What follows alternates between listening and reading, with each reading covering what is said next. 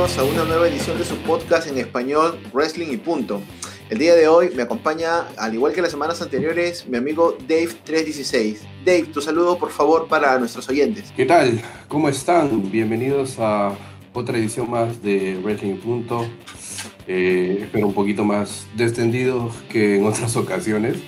Eh, vamos a comentar un poco y hablar y a conversar sobre, como ya lo dijimos en el podcast anterior, el tema gimmicks fallidos o bueno, aquellos personajes que a veces no resultan, personajes que eh, salen de la mente de algún escritor o de repente de algún dueño, en caso de Vince o de repente Bishop o qué sé yo, y lamentablemente pues no llega a dar la talla y resulta siendo pues un fiasco para todos los fanáticos. Y sin embargo pues a veces, como en algunas ocasiones, este eh, personaje, el hecho de que de repente no haya tenido tanto éxito, lo convierte parte de la cultura de, de la lucha libre.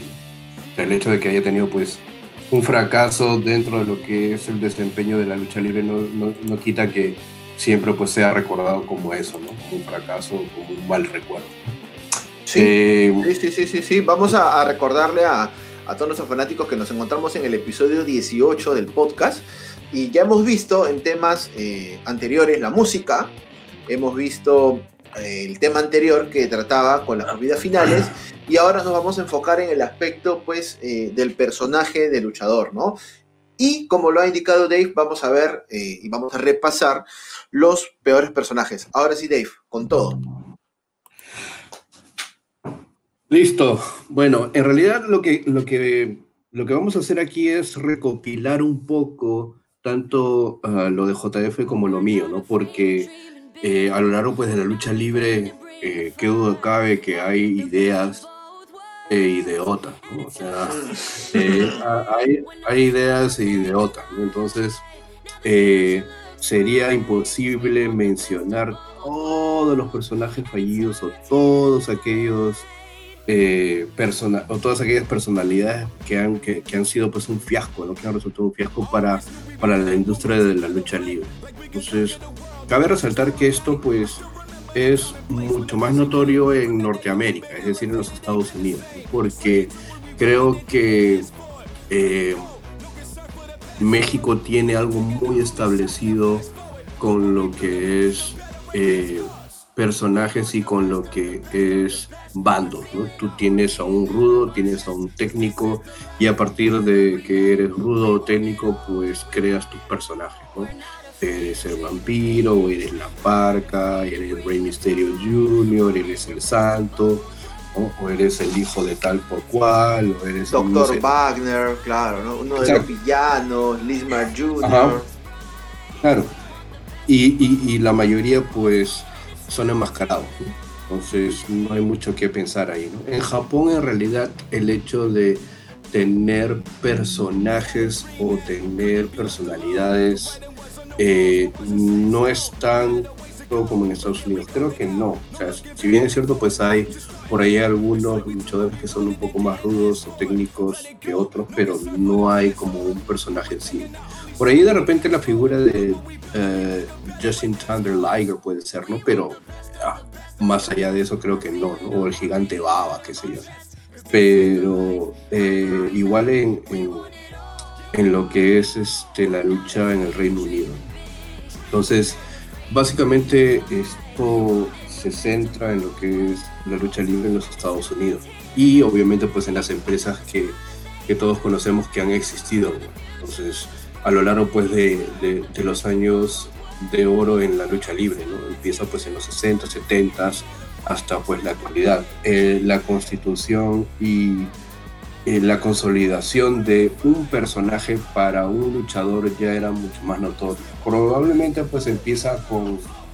Uh, digamos, un personaje eh, marcado, era Gorgeous George, era pues este luchador estrambótico y bastante vistoso, que era muy narcisista, ¿no? Entonces, por ahí se puede considerar a Gorgeous George como el primer eh, como el primer rudo. ¿no? Y a partir de ahí, pues el desarrollo de la lucha libre siempre han surgido pues estas ideas, ¿no? ¿Qué personaje o, o, o, qué característica eh, tiene que tener el luchador? Entonces, y uh, en los 80 ya esto se hace mucho más marcado pues con el con la revolución de WWF en los Estados Unidos, en donde Vince McMahon, el Vince McMahon que conocemos, empieza a copar y a expandir su negocio a lo largo del territorio de los Estados Unidos. Y es aquí donde Vince empieza a jugar con esta dicotomía entre el bien y el mal, y a partir de ahí a crear personajes que eran del agrado de las multitudes o de los fanáticos, pero también del desagrado de uh, los fanáticos. Entonces surge esta dicotomía, y como parte de esta dicotomía de buenos y malos, pues muchos personajes, muchos personajes. Ahora yo eh, quería empezar mencionando estos personajes que solamente pues tienen una o algunas apariciones y ya no vuelven más. Es el caso de, por ejemplo, uh, Bastion Booger, este personaje, Bastion Booger, representado pues, por el luchador Mike Shaw, eh, empieza, eh, bueno, el luchador Mike Shaw empieza su carrera en Canadá en, los años 80, ¿no? y uh, tiene estadías cortas tanto en WCW, Global Wrestling Federation, un año en México y llega pues a aterrizar en WWF en ese entonces en el año de 1993 para hacer este personaje de Bastion Booger. no hay mucho que recalcar o no hay mucho que señalar o no hay mucho que mencionar sobre este personaje ya que era, eh, no sé, eh, eh, estéticamente, físicamente, pues no era muy, digamos, este, muy agraciado. Muy, muy, agraciado, ¿no? Este, no era muy bonito pues, de ver. Exacto, no era muy bonito de ver, ¿no? Una persona pues con sobrepeso, obesa, ¿no? Entonces, este si recuerda pues Big Dick Jones, Big Dick Jones pues era un Adonis al costado pues, de Basti ¿no? Entonces, de apariencia tosca, de apariencia bastante ruda para la, para, para la, para la gente, ¿no? Digamos que lo más resaltante de Bastion Booger es un feudo contra Batman Bigelow, contra uh, cuando Bastion Booger uh, intenta pues eh, cortejar pues a Luna Bashon. Entonces, si ven los primeros Raw, eh, claro, de enero del 93 más o menos, ¿no? a, a, a, lo largo de ese, de ese, mes de enero, ahí es que empieza pues a, este, a construirse ese feo, ¿no? Pero bueno, es un personaje en realidad pues para el olvido, Bastion Booger, así que pueden ir, si por ahí lo pueden investigar o lo pueden ver, es bastante particular, ¿no? Y obviamente pues no pasa el olvido, pero eh, no recordado por sus éxitos en la lucha libre, ¿no? Claro, ahora hay que recordar, este, Dave, que estamos hablando del año 93, más o menos. En estas uh -huh. épocas, para poner en contexto a las personas que nos escuchan, eh, la mayoría de personajes de WWE eran basados en, en, caricaturas. Eran basados también en algún momento, pues, en algún tipo de profesión, oficio, eh, que podía desarrollar una persona, pues, en los Estados Unidos. Recuerdas que teníamos policías, teníamos este, un ex convicto, teníamos un hombre que sacaba la basura, teníamos uh -huh. este, el, el, primer personaje pues, que tuvo este, Hardcore Holly, ¿no? Que era un, claro, un corredor de NASCAR. Un, un uh -huh. corredor de NASCAR, ¿no? Teníamos incluso hasta, hasta un fraile. Entonces, había, había personajes para la época. Ahora, yo en particular he visto WCW y también he visto desfilar muchísimos personajes eh, en toda la, la historia de, de, la compañía de Ted Turner. Hubo un personaje en particular que se, pudo haber hecho mucho con él, pero lamentablemente pues las ideas, como dices tú, a veces se convierten en idiotas. Es el personaje llamado eh, Glacier o Glaciar. Este personaje, no sé, Dave, para los que somos pues este, adolescentes de los 90, no sé si te acuerdas de este juego que se llama Mortal Kombat. Claro, Muy popular en, en, el Super Nintendo, en el arcade, y ahora claro, pues este, está en su edición 11, si es que no me equivoco. Bueno, este juego Mortal Kombat tenía un personaje eh, en particular. Un personaje muy eh, similar a lo que era pues este Glacier, ¿no? Eh, prácticamente pues fue una copia, fue algo muy extravagante que se dio en WCW para poder promocionar un, personaje, ¿no? Un personaje basado en un videojuego. Ahora, este personaje pues este se parecía mucho a Sub-Zero o Sub-Zero, ¿no? Como dicen algunos. Eh, y se introdujo eh, en la empresa de, Ted Turner a través de, muchas, de muchas viñetas. Y pues eh, incluso antes de su, de su debut fue uno de los pocos personajes que fue descrito en la revista de WCW, de WCW Magazine, que lo describió de una manera pues de ficción como un luchador que venía de Japón y que estudió artes marciales y muchas maniobras de lucha profesional en Japón y usaba un casco. Más que un casco era como, bueno, sí, era un casco, era la mitad de un casco, ¿no? Que según la historia fue su maestro, instructor, que le dio este casco que tenía una antigüedad de 400 años. Fue eh, su sensei y que le puso este nombre de glaciar, ¿no? Para poder, pues, de alguna manera eh, evidenciar el poder que tenía como un glaciar, pues, ¿no? Ahora, ¿qué pasó con este personaje? Este, este personaje, pues, este, supuestamente iba a estar eh, peleando por los títulos más importantes, ¿no? Tuvo eh, una racha invicta durante 12 meses. Muy pocas personas lo recuerdan quizás, pero sí, tuvo una racha, una racha eh, invicta, porque tuvo también, pues, feudos con Canyon, con Rat, con muchos luchadores, pero pues este no llegó a buen puerto. Yo creo que lo que pasó con este personaje fue algo que, dijo en uno de sus comentarios eh, Bobby Heenan. No, no, sé si recuerdas que en ese tiempo Bobby Heenan era pues uno de los comentaristas este, de Nitro, uno de los comentaristas regulares.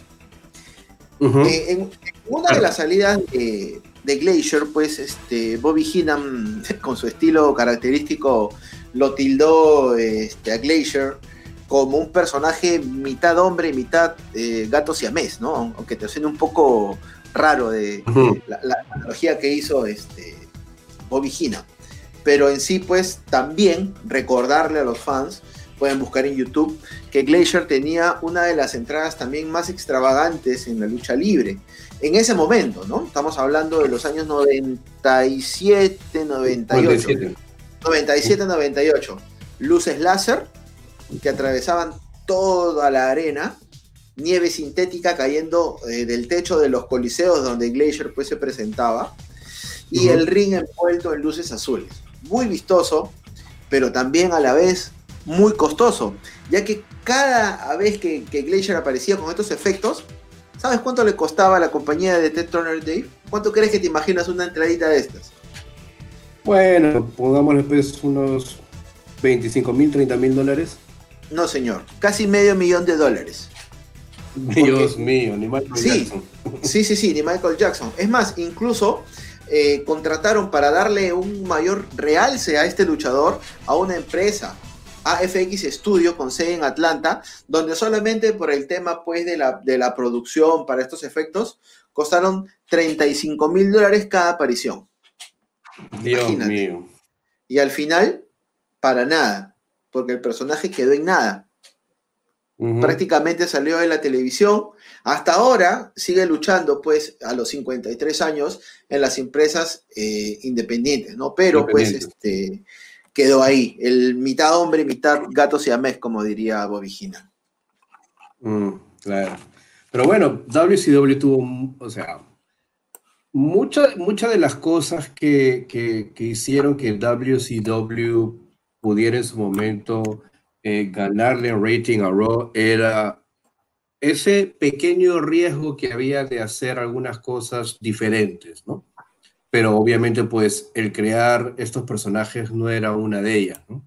Y a veces podía funcionar o no. En la mayoría de veces creo que no funcionaba, creo que no funcionaba como obviamente vamos a apreciar en el caso que voy a mencionar a continuación, que es a The Jetty, o como lo diría pues eh, Tony Schiavone, Jedi, you know, The Jedi.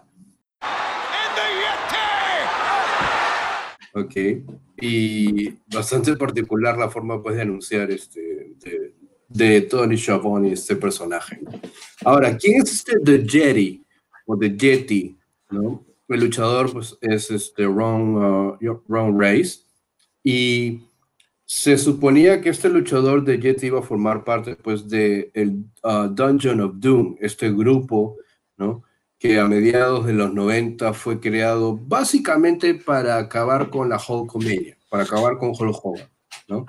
Y ahí pues teníamos al Taskmaster, ¿no? Kevin Sullivan, Shark, que era John Tenta o Airquake en WWF en su tiempo, ¿no? The Giant, que ahora conocemos como el Big Show, ¿no? Paul White. Paul White. Y básicamente el grupo era creado o fue creado para eh, seguir o para que Hulk Hogan pues pudiera seguir teniendo relevancia dentro de la compañía. Básicamente para eso.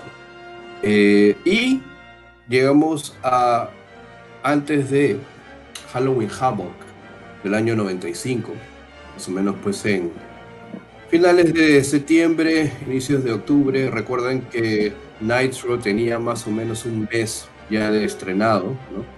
septiembre del 95 y ah, el gigante, es decir, Big Show, empieza una rivalidad con Hulk Hogan.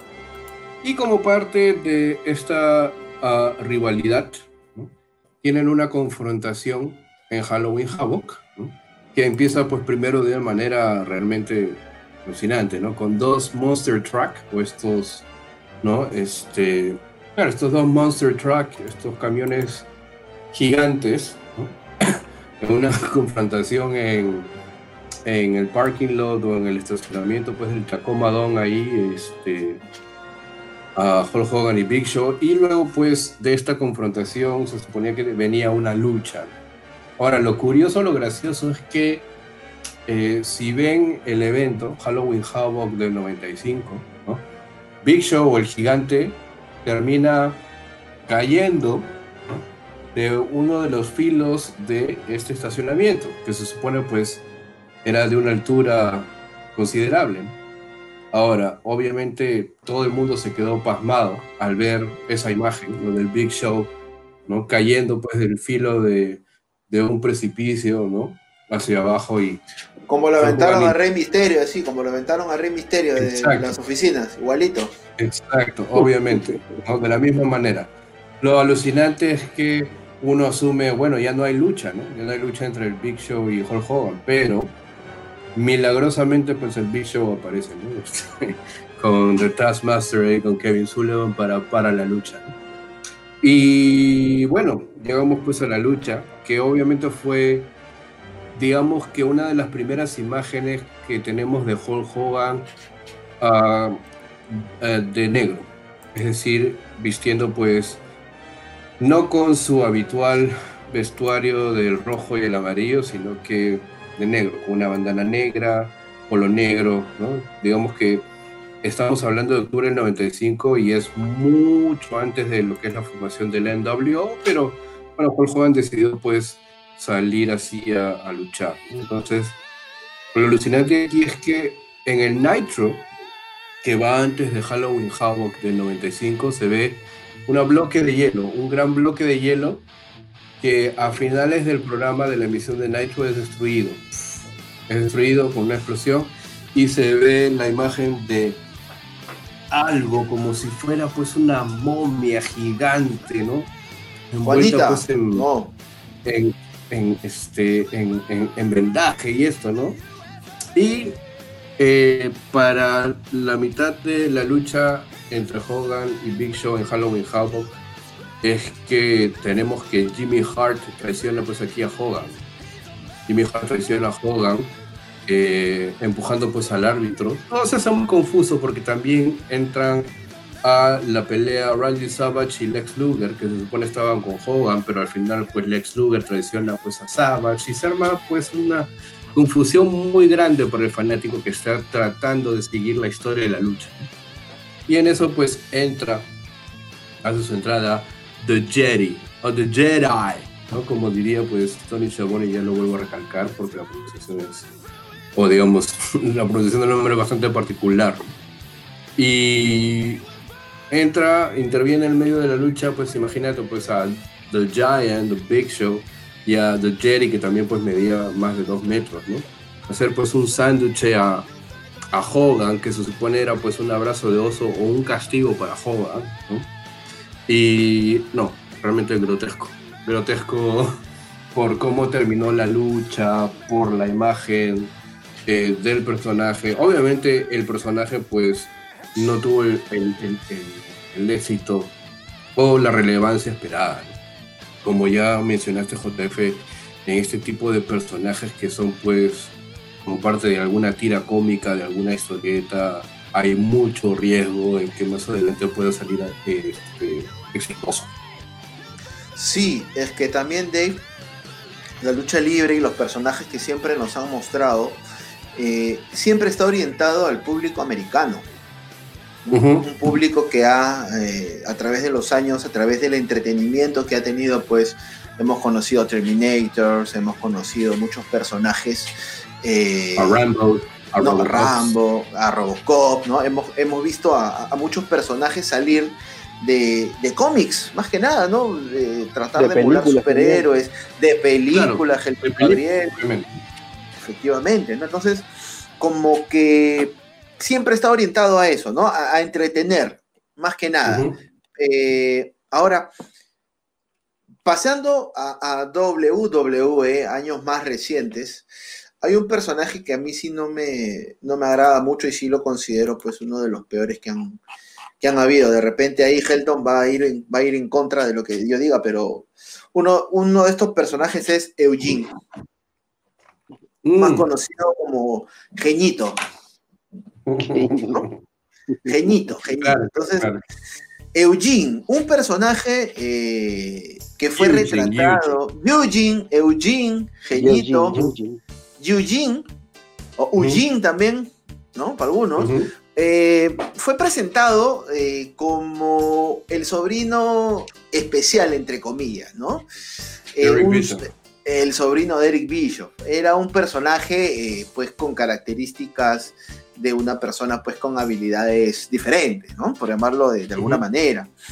Eh, ¿qué así, ¿Cuál era el personaje de, Eugene? Bueno, pues Eugene eh, imitaba las movidas de sus luchadores favoritos pues a través de, los, de los años, ¿no? Veía mm. pues a Hulk Hogan, veía a Kurt Angle, veía a Shawn Michaels y pues en sus luchas a la roca emulaba pues este con muchos con muchas movidas, ¿no?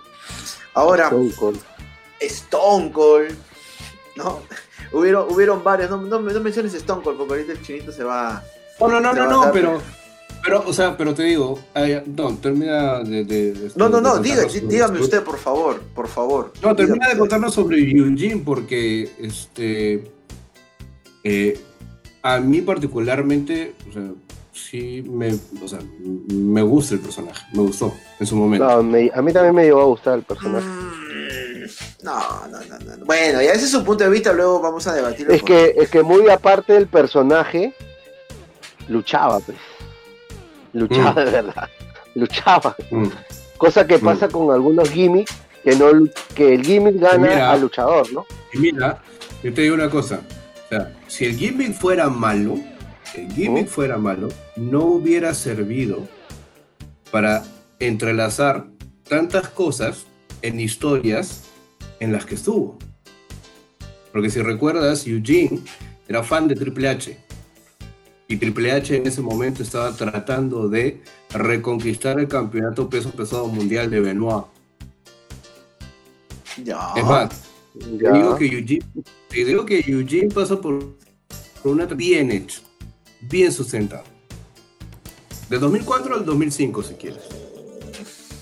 No, pero, o sea. Está bien, es su opinión, yo la respeto.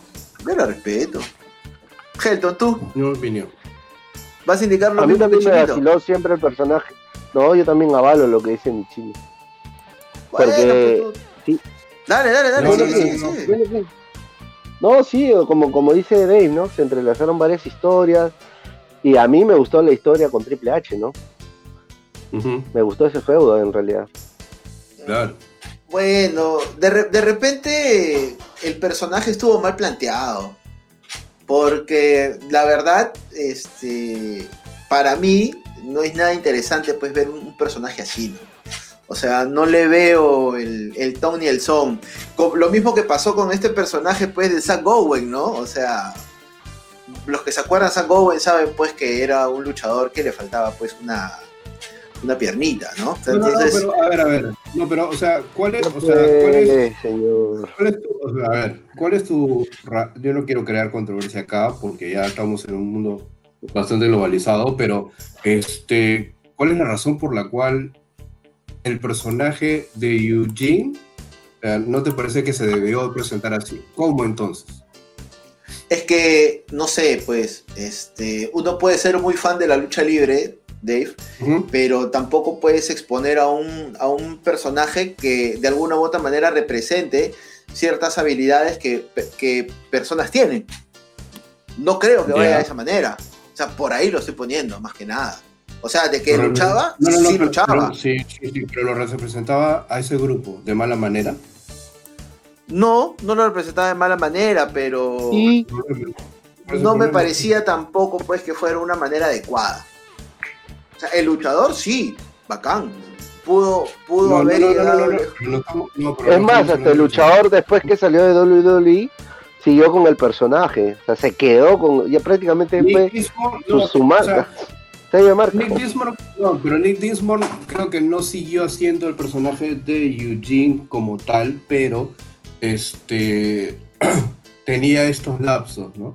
Ahora, lo que, a lo que yo voy es bien sencillo, ¿ya? O sea, si un grupo o una persona, que según tú, ¿no? Está representada en ese personaje o en ese luchador y no está representada de mala manera y no le ofende a nadie, o sea, yo no entiendo cuál es el, o sea, cuál es el, drama, ¿entiendes? ¿Cuál es el drama?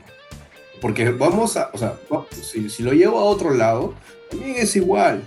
O sea, aquí, lamentablemente, y, perdonen si estoy saliendo un poco de la lucha libre, la gente le gusta rasgarse las vestiduras oh. gratis. Ay, no lo digas.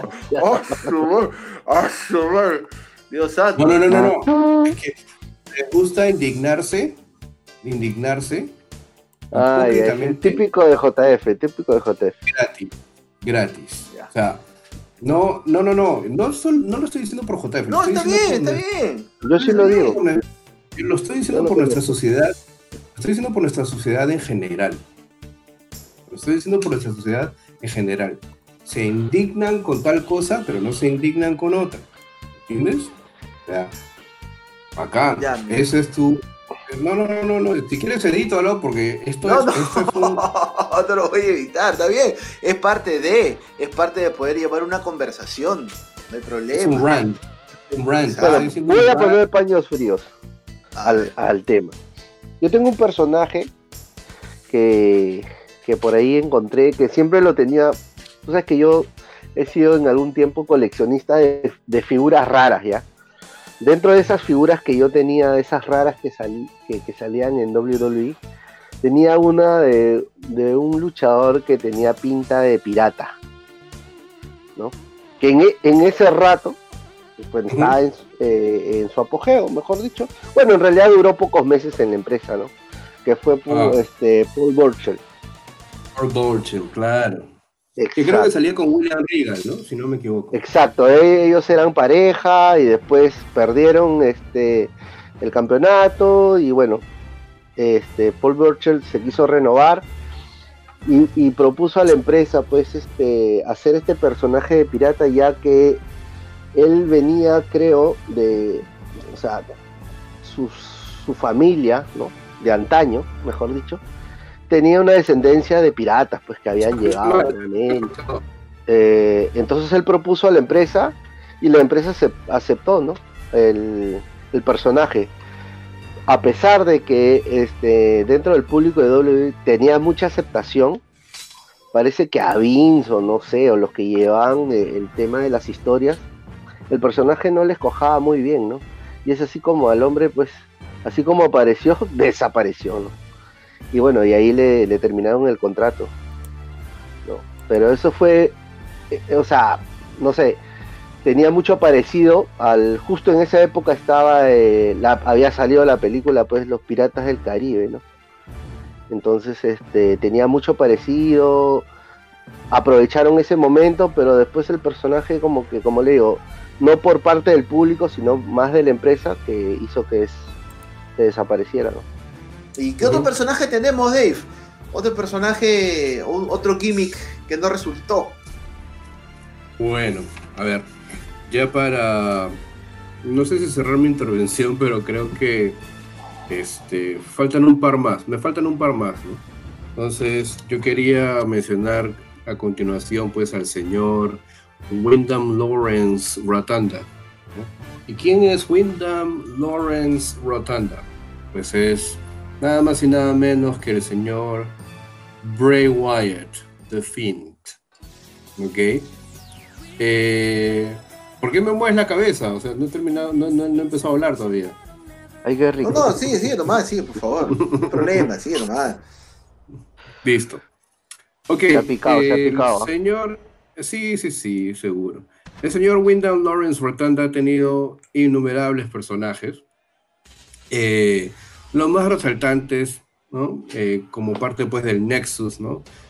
Empezó su carrera eh, como Husky Harris, creo que es el personaje, el primer personaje que, que tiene y que pues con el que empieza en Nexus y posteriormente pues pasa a Florida Championship Wrestling, como Axel Mulligan, pero este personaje creo que no vio la luz y no llegó pues a debutar por completo. Y finalmente, a partir de eh, abril del 2012, para ser más exacto, pues Braid Wyatt debuta en lo que se llamó el eh, repact o el eh, relanzamiento de Florida Championship Wrestling que se llamó NXT Wrestling. Eh, la verdad es que ya todos el mundo sabe a partir del 2012 para acá qué es lo que ha hecho pues Rotunda con su personaje de Bray Wyatt. Ha tenido relevancia importante dentro de la compañía y ha servido para el desarrollo de varios ángulos y varios feudos eh, cocina, con eh, The Shield, eh, incluso pues atacando al Undertaker, eh, este, teniendo pues un feudo también con Kane, envolviendo pues involucrando a Daniel Bryan, ¿no? Todos los nombres, digamos, de arriba abajo más importantes han sido parte pues de la construcción del personaje de, The Wyatt Family, Este, la verdad es que en su momento me pareció eh, un personaje interesante, pero cuando este personaje eh, deriva ya a cosas mucho más eh, sin sentido y no sigue la consecución inicial del personaje, ya no tiene ni pies ni cabeza.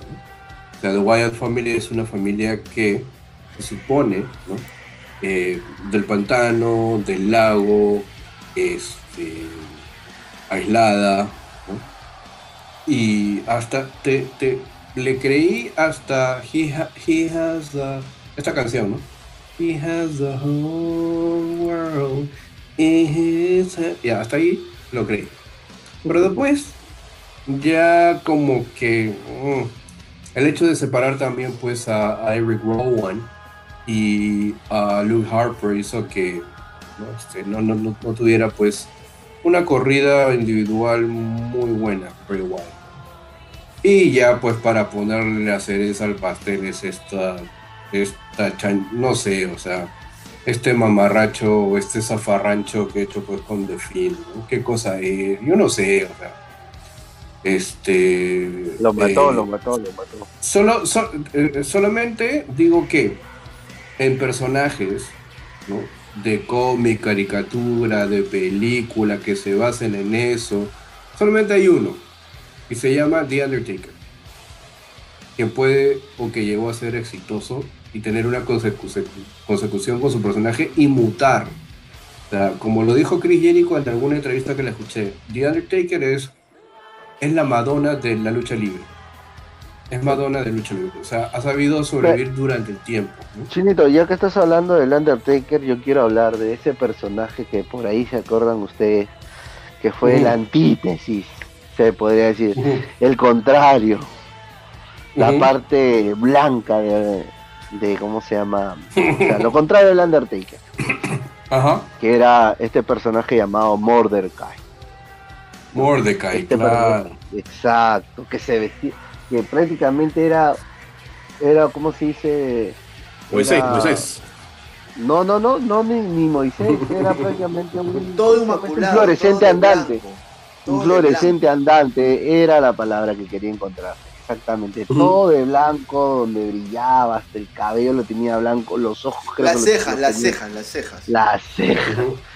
Sí, sí, sí, sí, sí. Este personaje que apareció exactamente, acá lo tengo apuntado, fue el 16 de mayo del 2004, ¿no? Y, o sea, parecía como que él venía de, tenía apariencia de culto religioso, usaba muchos signos, este, de la iglesia, una cruz, tenía un palo grande con una cruz encima, este, pero no, sé por qué no, no, llenó, no, no llegó a, gustar, ¿no? No sé, porque desapareció mm. de la nada. Pero eh, llamó mucho la atención. Sí, lamentablemente sí. Este, ¿Pero por qué? ¿Por qué piensan ustedes? Ustedes que lo saben todo. Yo creo que en el caso, o sea, creo que era Kevin Thorne, Kevin Fertig. Hubiera sido bonito pues tener un feudo con el Undertaker, ¿no? Pero nunca llegó a eso, nunca se llegó a eso. Eh, sí, sí. Lo que pasa es que, como dice JF también, hay épocas y épocas en el que la fanaticada recepciona personajes o no, ¿no? Recuerda que estábamos en el 2004 y para el 2004 ya estábamos obviamente saliendo de la era actitud y entrando a lo que es, o ya estábamos en lo que es el Ruthless Aggression. Y el Ruthless Aggression no tiene muchos personajes de estos. O sea, este, no tiene personajes así, ¿no? Este, divinos, estrambóticos, del espacio, ¿no? No hay. Entonces, el hecho de que tú en el 2004 hagas caer pues a un Mordecai, ¿no? Blanco y que parecía pues el paimeo europeo, Este, no, no creo que la gente pues lo hubiera, hubiera calado mucho. Creo que por eso es que no caló, ¿no? Porque ya... Era prácticamente un hermano superior. Como bien lo diría mi gran amigo Chibolín. Es, bueno, no sé, pero este, este, digamos que eh, conforme fueron yendo las apariciones, no tuvo el éxito que se esperaba, Y es, que era muy forzado, muy forzado poner una contraparte para el Undertaker. Muy forzado. No, no, no. oye, pero sus pro, pero sus promos, sus reels que, lanzaban en, los shows, ocha, que eran, Viejo, pero, pero WWE tiene la plata y el material para hacer lucir a King como Ronaldo. O sea, va a pasar por eso siempre. No, no, no, no, pero. Es la verdad, es así. No, ya, oh, no, este, ahora, ahora que, ahora que recuerdo también. Qué, malo eres, como Ronaldo. Ahora que recuerdo, ahora que recuerdo también hubo problemas con Fertig, porque creo que Fertig, este, había estado en una, creo que tuvo un altercado, si mal no me equivoco tuvo un altercado en un bar, una cosa así, y este, lo mandaron pues de nuevo a Ohio Valley Wrestling, al, al, o sea, en la parte de, desarrollo de talento, y ahí ya quedó la cosa, ¿no? Y obviamente el personaje, Ahí apareció pues, ya en, en ECW, en realidad, creo. Claro, haciendo este personaje de vampiro junto con... Kevin Thorne, ¿no? no, le digas, no, no, lo digas, por favor. ya que estamos hablando de la Ruthless Aggression, Hubo un personaje de la Ruthless Aggression, o cómo se diría, por favor, este señor Dave Yamanía. Oráculo. Oráculo. Ruth. Ruth Aggression, ¿ya? Ruthless eh, Aggression. Hubo un personaje que era, era parte de un tag team que se rompió, que era pues este Rosy y, y Yamal. Ajá. Rosy tuvo un personaje junto al huracán Helms que se llamaba eh, Super Hero in Training, pero las iniciales eran shit. Shit. O sea, era shit. ¿Y qué significa shit? de este señor Dave, por favor? Esto. Caquita, caquita. Vas a ya, caquita, Claro, caquita, vas a- vas a- caquita. vas a Luego, poner el ya, pito ya, ahí. ya, ya el pito está puesto. El pito está puesto. Ahora, ¿cómo nace este El primero que personaje? habla, Así pues, así es, pues. Pero se hace raga la vestidura, como dijo con Ubin, pero ahí está, pues, ahí está. Ahí está, no escupas al cielo, ya ves, no escupas al cielo. Pero volvamos, volvamos a la lucha libre. ¿Cómo nace este personaje? Este personaje, este personaje pues, este, de- nace porque el huracán Helms descubrió un potencial oculto en Rossi como un superhéroe y lo bautizó como eh, Rossi, el superhéroe en entrenamiento, ¿no? Eh, shit, ¿no? Eh, estuvo Rossi eh, antes de su debut, pues, entrenando para ser un superhéroe.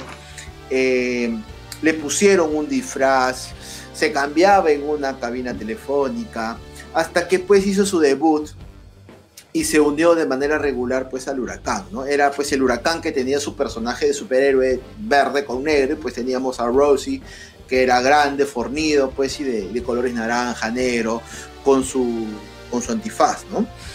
Ahora, en el episodio pues de Raw del 19 de julio del 2004 hizo su debut oficial con este disfraz, ¿no? Aparentemente pues eh, pudo conseguir este potencial de superhéroe pues y se graduó como superhéroe y se convirtió pues en uno de los eh, más queridos por los niños, en uno de los personajes pues más aclamados por, la, por los niños de aquella época, de los niños del 2004. Ellos pudieron consagrarse pues como campeones en pareja eh, una sola vez, hasta que pues este se separaron porque no hubieron historias relevantes para ellos.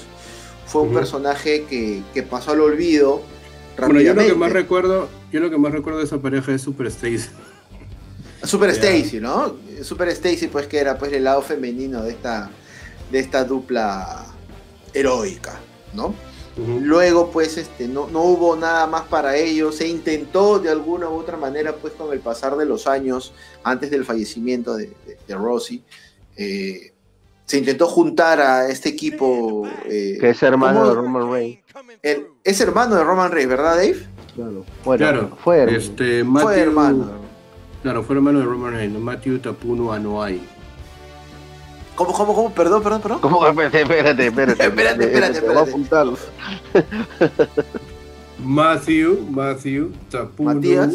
An- Puno. Ma- Matthew Tapuno Anoa'i. Muy O bien. sea, el tongo de O sea, no- el Tongo Toño Samoano. Centella. ya, El Tongo Toño Centella claro. de. El Toño Toño Centella de. Samoa, claro. Ahora, ¿Podemos hablar de lucha libre, por favor? sí, sí, sí, justo te, justo te quería pedir a ti la opinión de este superhéroe de Dave, por favor. Eh, bueno, nada, igual que. eh, Igual que Ojin. Igual que. ¿Perdón? No, no, no, no, no, no, aguanta, aguanta, aguanta, aguanta, aguanta. No, no, no, igual que Eugene no, igual que Eugene no. Ya te dije, ya te dije cómo es mi perspectiva con el No, yo lo sé, personaje. es una broma, es una broma. quería saber tu, ¿eh? tu- tu opinión con respecto a, a Rosie. ¿Por qué cambiarle el personaje que tenía de matón con- junto a Jamal para convertirlo pues en un superhéroe en entrenamiento? ¿Por qué? ¿Para qué? Bueno, yo creo, yo creo que lo que pasa es que Three Minute Warning también eh, sufre esta separación, ¿no? Digamos, en el caso de Yamal, ¿no? Eh, creo que Yamal sale para irse a competir a otro lado, creo. O sea, Yamal ya no tenía, ya no tenía contrato con, con, con WWE y obviamente pues Rossi estaba eh, libre, ¿no? ¿Por qué? ¿Para qué? Posiblemente pues para... Nada, sea, el huracán está ahí solo, entonces, ¿no? Ya, a ver, ¿qué Vamos a emparejarlo con relleno. Eso me quieres decir. de Vamos a emparejarlo. Sí, sí, ¿no? vamos a hacer de, de relleno, ¿no? Pero igual, o sea, es, eh, eh, disputan pues el campeonato en parejas en varias ocasiones, ¿no? Este, E inclusive la pareja se solidifica más, como ya dije, pues al, contar con, con Stacy Kibler, que era pues otro, otra, otro talento, ¿no? En el lado femenino que tampoco estaba pues haciendo nada, ni teniendo pues, relevancia y en el aire hizo, y, de repente pues tenía contrato también, entonces nada, no juntámosla ahí con, con eso, ¿no?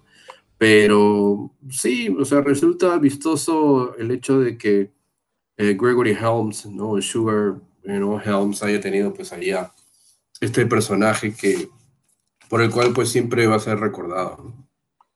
Sí, sí, sí, sí, sí, Bueno, siguiendo ya con la parte final, este, creo que ya toca hablar eh, sobre un personaje que a través de los años siempre es recordado, no por el, como ya dijimos, el éxito o el, desempeño de su personaje dentro del cuadrilátero, pero que eh, lamentablemente siempre recordado como uno de los episodios más pobres, más ridículos y, eh, más este, más eh, bochornosos dentro de la historia de la lucha libre, ¿no? Que es el Shockmaster. Ah, este personaje de Shockmaster, eh, personificado por el luchador Fred Ottman, eh, Fred Ottman, luchador que también personificó en su momento a Talkboat y a Typhoon de los Natural Disasters o de los desastres naturales en, en WWF, ¿no? En el año de 92 más o menos, 93. Pero bueno, Fred Ottman termina su contrato con WWF en ese entonces y va hacia WCW en el verano de 1993. Y la idea es que Fred Ottman aparezca con este nuevo personaje llamado The Shockmaster, que eh, como parte de la historia iba a ser parte del equipo conformado por, eh, conformado por Sting, ¿no? Dustin Rhodes, es decir, al que conocemos como Goldust, y David Boy Smith, para enfrentarse en el War Games de ese año, de 1993, a Sid Vicious, Vader. Kane, que no es el Kane de WWE, sino que Kane también se llamaba el personaje de Stevie Ray, Harlem Heat, y Cole, que era Booker T. Eh, es decir, el 4 contra 4 famoso, ¿no? En el War Games. Y había un segmento en WCW que era un segmento de entrevista que se llamaba A Flair for the Gold, obviamente conducido y este, dirigido por uh, Ric Flair. Eh, entonces, eh, lo que sucede aquí es que Sting eh, David Boy Smith y Dustin Rhodes iban a presentar pues a este cuarto integrante de su equipo, ¿no? Conocido o llamado como el Shockmaster. El personaje llevaba pues un casco, Es, digamos, plateado, similar, ¿no? A lo que es un casco de Stormtrooper, o estos, estos soldados, unos personajes de, Star Wars, unos blue jeans y un chaleco negro. Ahora, lo que se le dice aquí a eh, Oddman, al luchador, es que tenía que eh, golpear muy fuerte la pared, para que obviamente pues, cause el impacto de que la pared, ¿no? Este, o está atravesando pues la pared. Entonces, bueno, eso es lo que básicamente Fred Oddman hizo. Lamentablemente pues el casco, ¿no? Este, y hubo una explosión también. O sea, hay un montón de cosas que salieron muy, muy, muy, muy mal ese día. Considerando pues que Fred Ottman no era en la voz que uno escucha al, al hacer el debut ¿no? de Shockmaster, sino que era uh, Ollie Anderson haciendo el voiceover o poniendo pues la voz encima de el Shockmaster. Entonces, eh, lo que hace Ottman aquí es derrumbar tan fuerte la, la, pared ficticia, ¿no? Que atraviesa la pared, se cae de bruces y obviamente se le cae pues este casco, esta protección del Sword Trooper ante la vista de toda la fanaticada y de toda la audiencia en vivo que estaba en ese momento en el estudio. Obviamente pues esto causó pues la indignación de todos ahí, ¿no? Este, empezando pues por, empezando por eh, Sting, Ric Flair, ¿no? Ollie Anderson, obviamente, ¿no? Quien, si escuchan bien, si escuchan bien el segmento, antes de que empiece a hacer el voiceover, se le escucha pues la risa, ¿no? Eh, nada, todo, todo, todo un épico y genial y desastroso momento para la lucha libre. Obviamente, pues Fred Altman, claro, obviamente pues Fred Altman es recordado no solamente por haber personificado pues a Tugboat y a Typhoon ¿no? en WWF, sino también por haber hecho pues el Shockmaster en WCW, personaje que obviamente es, eh, digamos que fue un debut y despedida también, ¿no? no tuvo pues la relevancia de vida y ya el Shockmaster pues es un personaje de, de culto. Bueno, Oddman cuenta que tiene aún en su casa el casco con el cual pues, este, se cayó de bruces. Entonces es un momento muy, muy, muy hilarante. Llega a ser hilarante, pero también puede ser ridículo al mismo tiempo.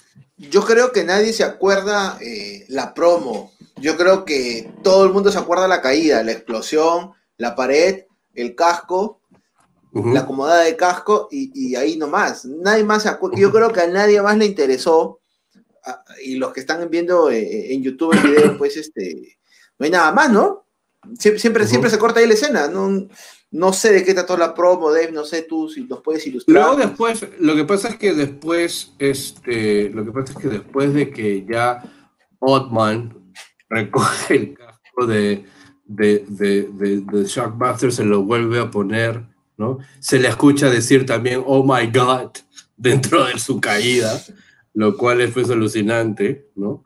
Este, se le escucha pues también decir a, por ahí a, creo que es a, Stevie Ray, ¿no?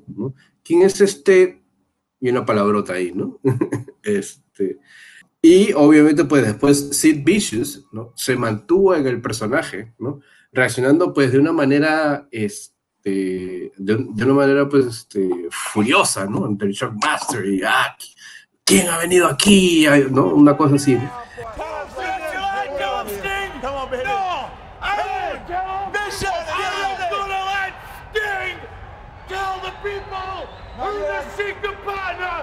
Is going to be. All I have to say is, all I have to say is, our partner is going to shock the world because he is none other than the Shock Master! All right. The shot master. I told you. Oh, God.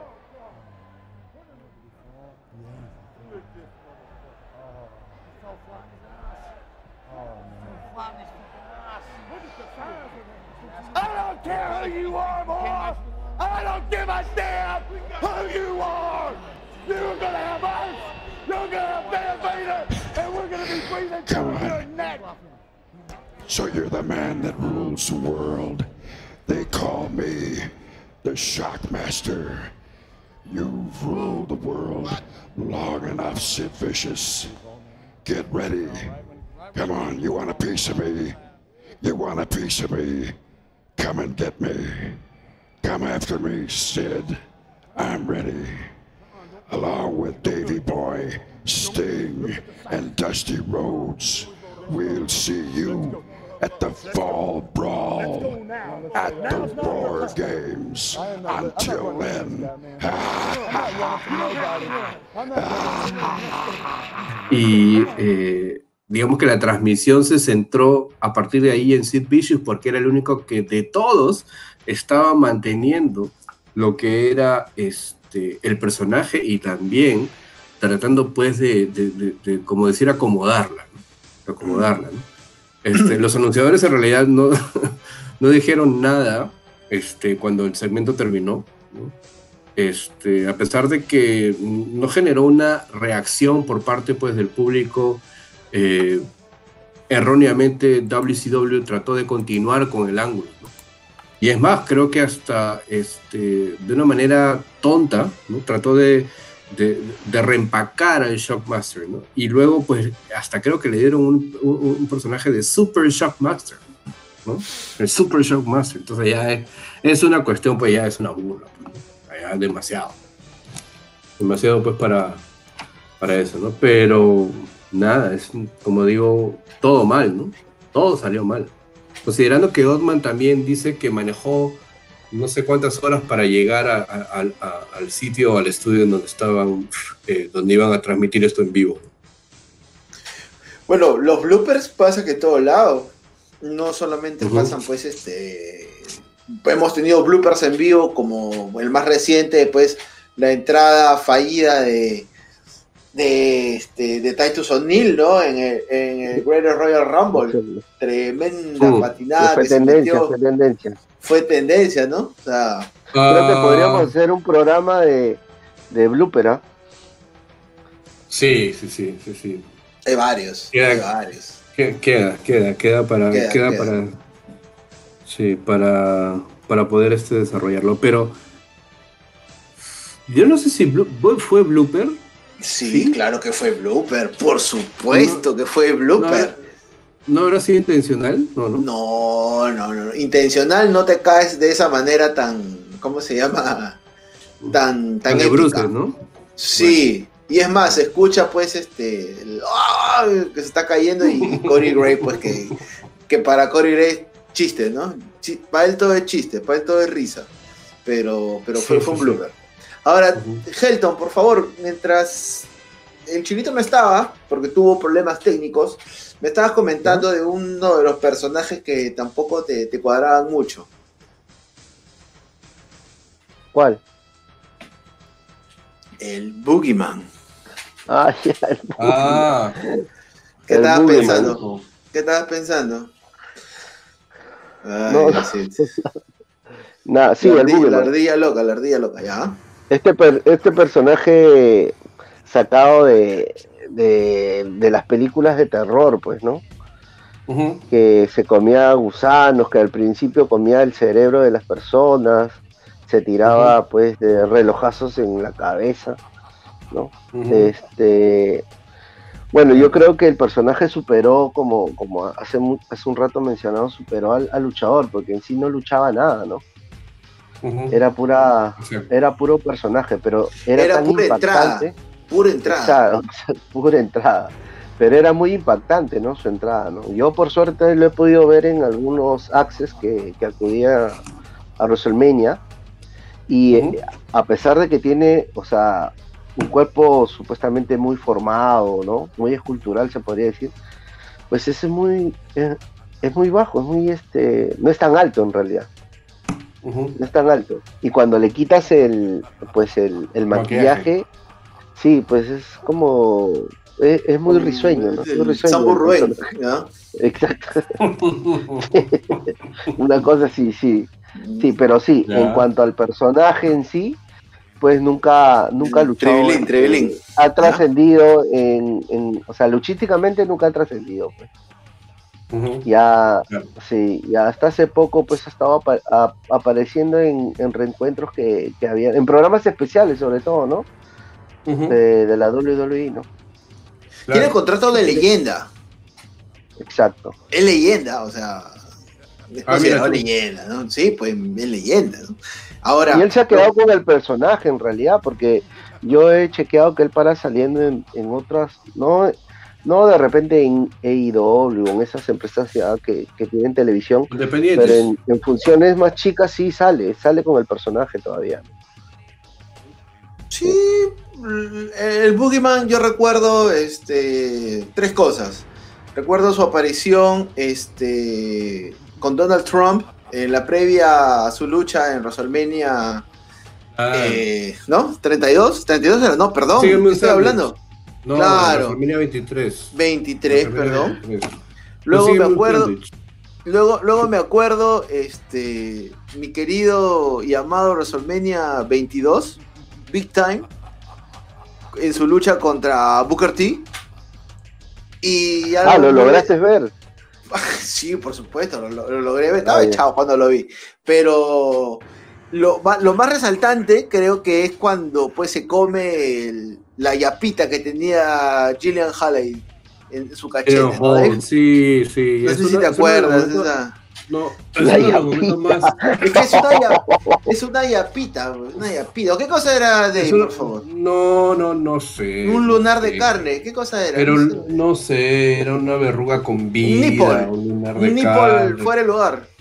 Sí, seguro, no sé, pero, pero no, es uno de los momentos más vistos, o sea, más raros más extraños en WWE, ¿no? Y obviamente pues como parte de este raro personaje que, que ya mencionó Geto, ¿no? Pero al igual que, que el Boogeyman, obviamente pues hay algunos personajes que también cabe mencionar al menos, ¿no? Mencionar o resaltar, como por ejemplo, eh, no sé si recordarán este personaje, que creo que lo mencionaste cuando estábamos fuera, este, Dagoon, que era este jugador de hockey. ¿No? Dagoon, que era este jugador de hockey, luego por ahí también mencionar a Fantasio, que era pues un mago, ¿no? Un mago que hacía trucos durante su rutina de lucha libre. Fantasio, Fantasio apareció pues creo que en el 90 y... Una sola vez nada más creo que apareció. Sí, sí, solamente una sola vez. Y fue un, no sé, creo que un Superstars pero por ahí si lo buscan está, ¿no? Fantation, P-H-A-N-T-A-S-I-O. Ahí por ahí debe estar. Y también, obviamente, pues cómo olvidar a, este, no sé si se acuerdan de Kizarni. ¿Recuerdan a Kizarni? Este, que era este caníbal. Ah, sí. Claro, este caníbal, ¿no? Que apareció, pues, creo que en la historia en la cual MVP no ganaba. MVP, pues, hace unos 10, 11 años, en el 2009, tuvo este, este desencuentro con su confianza, en la cual pues siempre perdía luchas y luchas y luchas y no podía ganar, ¿no? Y siempre pues se le ponían oponentes fáciles, pero a pesar de esos oponentes fáciles siempre perdía. Y bueno, como parte de esos oponentes a, los cuales no derrotó, ¿no? Apareció pues este, este Kizarni, ¿no? También me acuerdo, claro, me acuerdo de... Eh, eh, Max Moon, ¿no? No olvidar pues Max Moon, este hombre pues, que mm. venía de, la luna o del espacio, ¿no? Que en su momento, eh, claro, claro, en realidad el creador, o sea, del personaje es Conan, lo llega a llevar a WWF, pero como Conan en ese momento estaba teniendo mucho más éxito en México y no quería eh, prácticamente pues pasar el tiempo en los Estados Unidos, ¿no? Eh, lo que pasa, mira, justo Justo ayer yo estaba viendo una biografía de él en YouTube y él decía que cuando, o sea, él sentía, o sea, como él había llegado a W, él sentía que eh, ese mismo cariño, de repente esa acogida que él tenía con el público mexicano, lo iba a tener en Estados Unidos. Y en Estados Unidos era uno más del montón. Pues. Claro, y él, sí, y él, y para él era muy contradictorio, ¿no? Este, esa situación, manejar esa situación. De por, por, por, o sea, en el otro lado era una estrella y acá era nada. Pues. No, pero claro, o sea, justamente por eso es que no deja, pues, este, digamos que sale de WWF y, y deja pues el personaje de Max Moon y quien lo personifica posteriormente pues es Paul Diamond, ¿no? El luchador también que bueno, que personificó pues mayoritariamente a Max Moon dentro de la WWF. Y cómo pues no olvidar al gran Brooklyn Blotter, al gran Steve Lombardi, que como parte pues de, de este, digamos, uh, el Brooklyn, eh, Brooklyn Brawler o Steve Lombardi, ¿no? nombre real de Steve Lombardi, personaje Brooklyn Brawler, ¿no? siempre era el, el, el Jover, ¿no? a, a, los cuales pues todo el mundo pues derrotaba. Pero a partir de, de, de eso, eh, con los años también tuvo un personaje que se llamó Abby Knuckleball Schwartz, que no sé si recuerdan era pues un, eh, digamos, Steve Lombardi se vestía con un jersey de béisbol, ¿no? una camiseta, una camisa de béisbol, y se pintaba la cara como si fuera pues una pelota de béisbol. Alucinante. Mm. ¿no? Sí, sí, sí, eh, ¿Cómo no olvidar también pues, a, a, a Man The Doink, The Doink, The Doink. The también. Doink, The Clown, claro, Kiss Demon, Isaac Yankee. a- ¿Sabes, a- sabes de quién te Man. estás olvidando? Ujú. Te estás olvidando del reverendo Divon. Ah, Reverend Devon, Mm. claro, que tenía pues a Deacon Batista, Claro. A Deacon Batista. claro, que era pues su, su- digamos, el que le cuidaba la, la, la, la caja de la limón. La- la- es claro, el monaguillo. Claro, Ay, claro.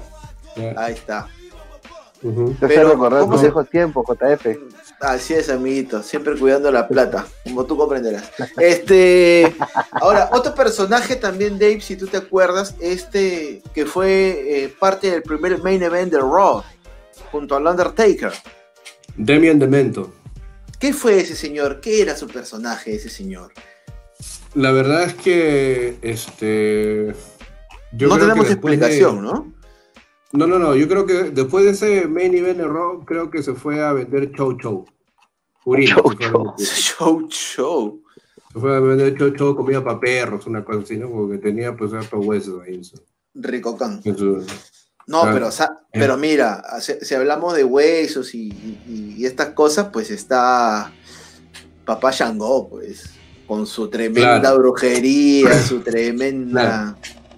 ¿No? Pero, pero yo creo, sí, sí, sí, sí, sí, pero es que en el caso de Charles Wright, ¿no? Este, ha tenido Papá Shango, tranquilo.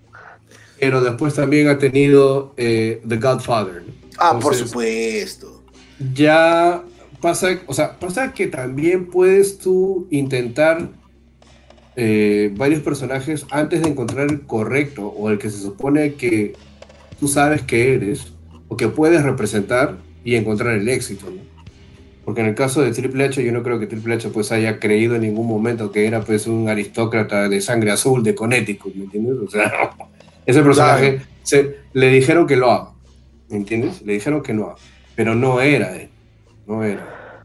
Y obviamente pues este, tampoco era Terrorizing, ¿no? Y tampoco pues este, yo creo que Stone Cold, obviamente él ha dicho que nunca creyó que era el Ringmaster.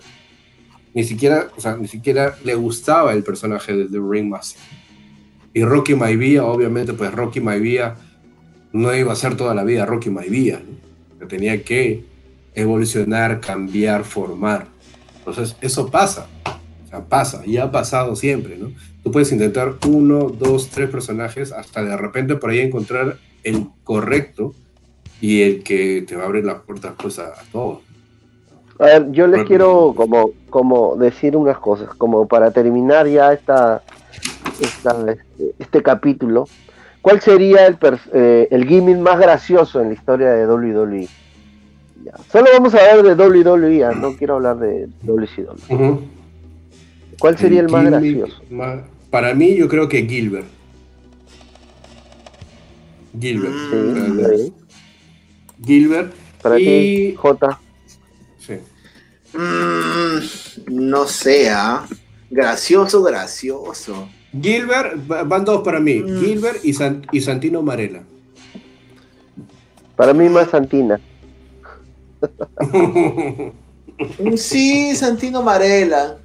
Santino Marella es uno. Es uno para mí. Y, el, el gimmick que fue un fracaso. ¿Cuál? fracaso, fracaso total. Y uno se quedó. Quedó. Fracaso total, fracaso total. ¿Quién? ¿Carlito? No sé, pues. Habla bien. Carlito. No, yo creo que. No, no, no. Este. El más aburrido, ya, el más aburrido, el que no trascendió. Yo creo que el Boogeyman, ¿ah? De ley.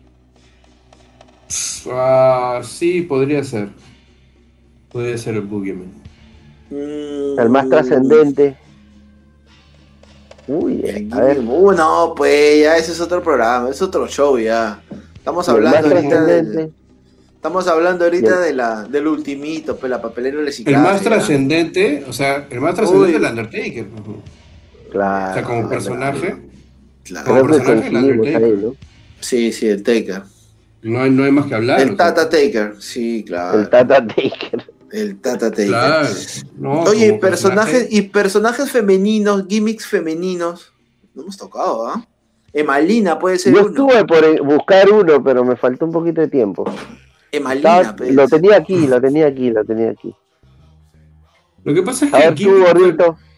gimmicks Luna femeninos. Luna Bachón, ¿qué cosa era de? Ah, Oh. Carnecita. carnecita, Luna Bachón. Luna no, es que Luna Bachón, o sea, Luna venía de una familia de. Luna Bachón venía de una familia de wrestling, de lucha libre, pero se asociaba mucho a, a- a- a su apariencia, pues rara, ¿no? Parecía Mm, rara, tosca. Con los ¿no? Oditis. Ahí la juntaron con los. Odit- No, no, no, pero antes de, o sea, antes de los Oditis, Me gustaban los Gol. No nada, Ya. solamente que gimmicks femeninos no creo que hayan habido muchos, porque este, si vamos. El de pues, China que comenzó como una guardaespaldas también puede valer, ¿no? Ese sí, ese sí, ese sí, ese sí. El gimmick No, pero estamos China. hablando de, de- de peores gimmicks. A mí no me parece Ah. una peores gimmicks, gente. Gente, te has equivocado de programa. ¿Qué pasa? No, no, Sí. no, tú dijiste, no has hablado de, tú dijiste, y de mujeres, dijiste. De mujeres, pues. Yo creo Por que, ejemplo- yo creo que Mei Ya, Young. eh, era un personaje. eh, no, pero era una personalidad dentro Era una de la, personalidad. dentro de la lucha Ay, libre. ay. No era un personaje, era una personalidad dentro de la lucha libre y obviamente era un instrumento también para la historia, ¿no? Y él, o sea, tanto Mei Young como Mula, ¿no? Se prestaban para eso y, y- y, este, al menos en el caso de, de Mei Young sí, me- sí a veces me impresionaba cómo es que físicamente podía hacer lo que hizo. ¿Qué Tanto tal como- pelotas de la señora? ¿Qué Sí, claro? Entonces, me pareció impresionante. Sí, sí, Pero- sí, sí. El personaje que tenía Molly Holly O varios, cuando lo juntaron con el huracán. Eh, Mighty Molly. Mighty Molly. Ujú. Sí, yo creo que ese no fue muy bueno. No, fue muy bueno, ¿no? El de Victoria también, de un poquito de psicótica. Que salía con Stevie Richards y con la canción de Tattoo. Ajá, claro. All the things she said. Es- esos son tus tiempos, gordito. Más o Lo- menos. ahí. Más o menos, amiguito, más o menos. Bueno, amigos, esto ha sido un repaso a los gimmicks o personajes que no han tenido pues, mucho éxito o que no tuvieron en su momento el éxito deseado, es decir, pues personajes que realmente son para el olvido. Y a pesar de que son para el olvido, siempre es bueno y, e interesante recordarlo.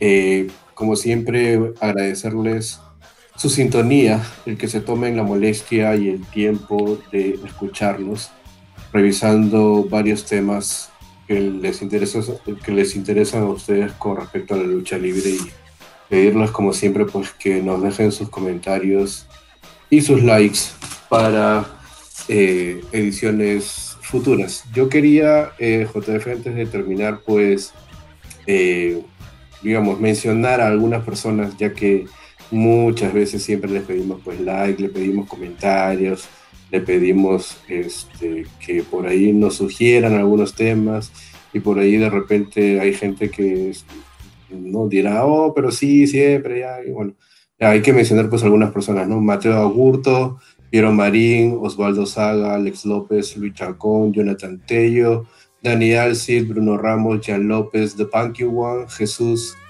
uh, Manuel Suyón, eh, Walter Pizarro, Elías Granados, Más Jonjo, Lionel Palomino, Joan Pedro, Franco Azul, Pizarriña, Pizarriña nos escucha. David Reynoso, Manu Castro, Raúl Figueroa, todas esas personas pues que le dan like y que estoy seguro que también se toman el tiempo de escucharnos, un agradecimiento especial y pedirles que sigan escuchándonos y eh, nada, gracias, gracias por, por hacer de Wrestling en Punto pues, su podcast favorito en español. Y que sigan compartiendo, porque eh, lo importante aquí es saber que nos encuentran todas las semanas, nos encuentran hablando de lucha libre, de lo que más nos gusta, y sobre todo pues que sale eh, 100% en español para, para Perú, para el país que nos escuchen. Bienvenidos, bienvenidos todos aquí a Helton The Game, bienvenidos a Wrestling y Punto. Helton, por favor, tu despedida ya para no, cerrar muchachos, este show. agradecerle primero a ustedes, a- muy aparte de la chacota, que yo soy el que el que meto siempre la, la chacota aquí, pero no, súper agradecido, sobre todo a la gente también por seguirnos, y pronto se vienen las nuevas cosas para el podcast, este vamos a vamos a abrir nuestra sección entrevistas, Ay, así ay, que ay. esperen, esperen quién será el, el primer invitado, Mm, ¿Quién podría ser? Mm. A ver, a ver, que la gente, a ver, este, ponga en los comentarios a ver quién quisiera que, que- que entrevistemos, ¿no? Poquito a poquito nos estamos, a- se están Alguien- abriendo las alguien- puertas, así que Alguien posible también nos va a pedir que entrevistemos pues, a Triple H, Stone. A Vince, no, no puedo Claro. entrevistar a Vince. No puedo, Sí, sí. claro, claro. no se puede. Por ahora no. vamos a, esperen el, ojalá el siguiente programa, vamos a ver cuándo lo podemos lanzar. Estamos en eso, estamos en relaciones públicas todavía. Ay, ay, ay. que, ay, ay, ay. Ay, ay, ay. Y verdad, y Así si tienen nada. ideas, y si tienen ideas para programas, láncenlas con toda confianza. Por ahí he leído algunos inbox. He leído de que podríamos hacer una reseña de estos pseudo luchadores que vinieron a Perú a engañarnos en el año 97. No Mm. sé si se acuerdan. O de los primeros shows que hubo de WWE en el Estadio Nacional, de Raw y de. SmackDown. Hay mucha tela que cortar. Pero nada, eso será para las siguientes ediciones. Un abrazo para todos ustedes. Se cuidan. Hasta Bye. pronto. Chao.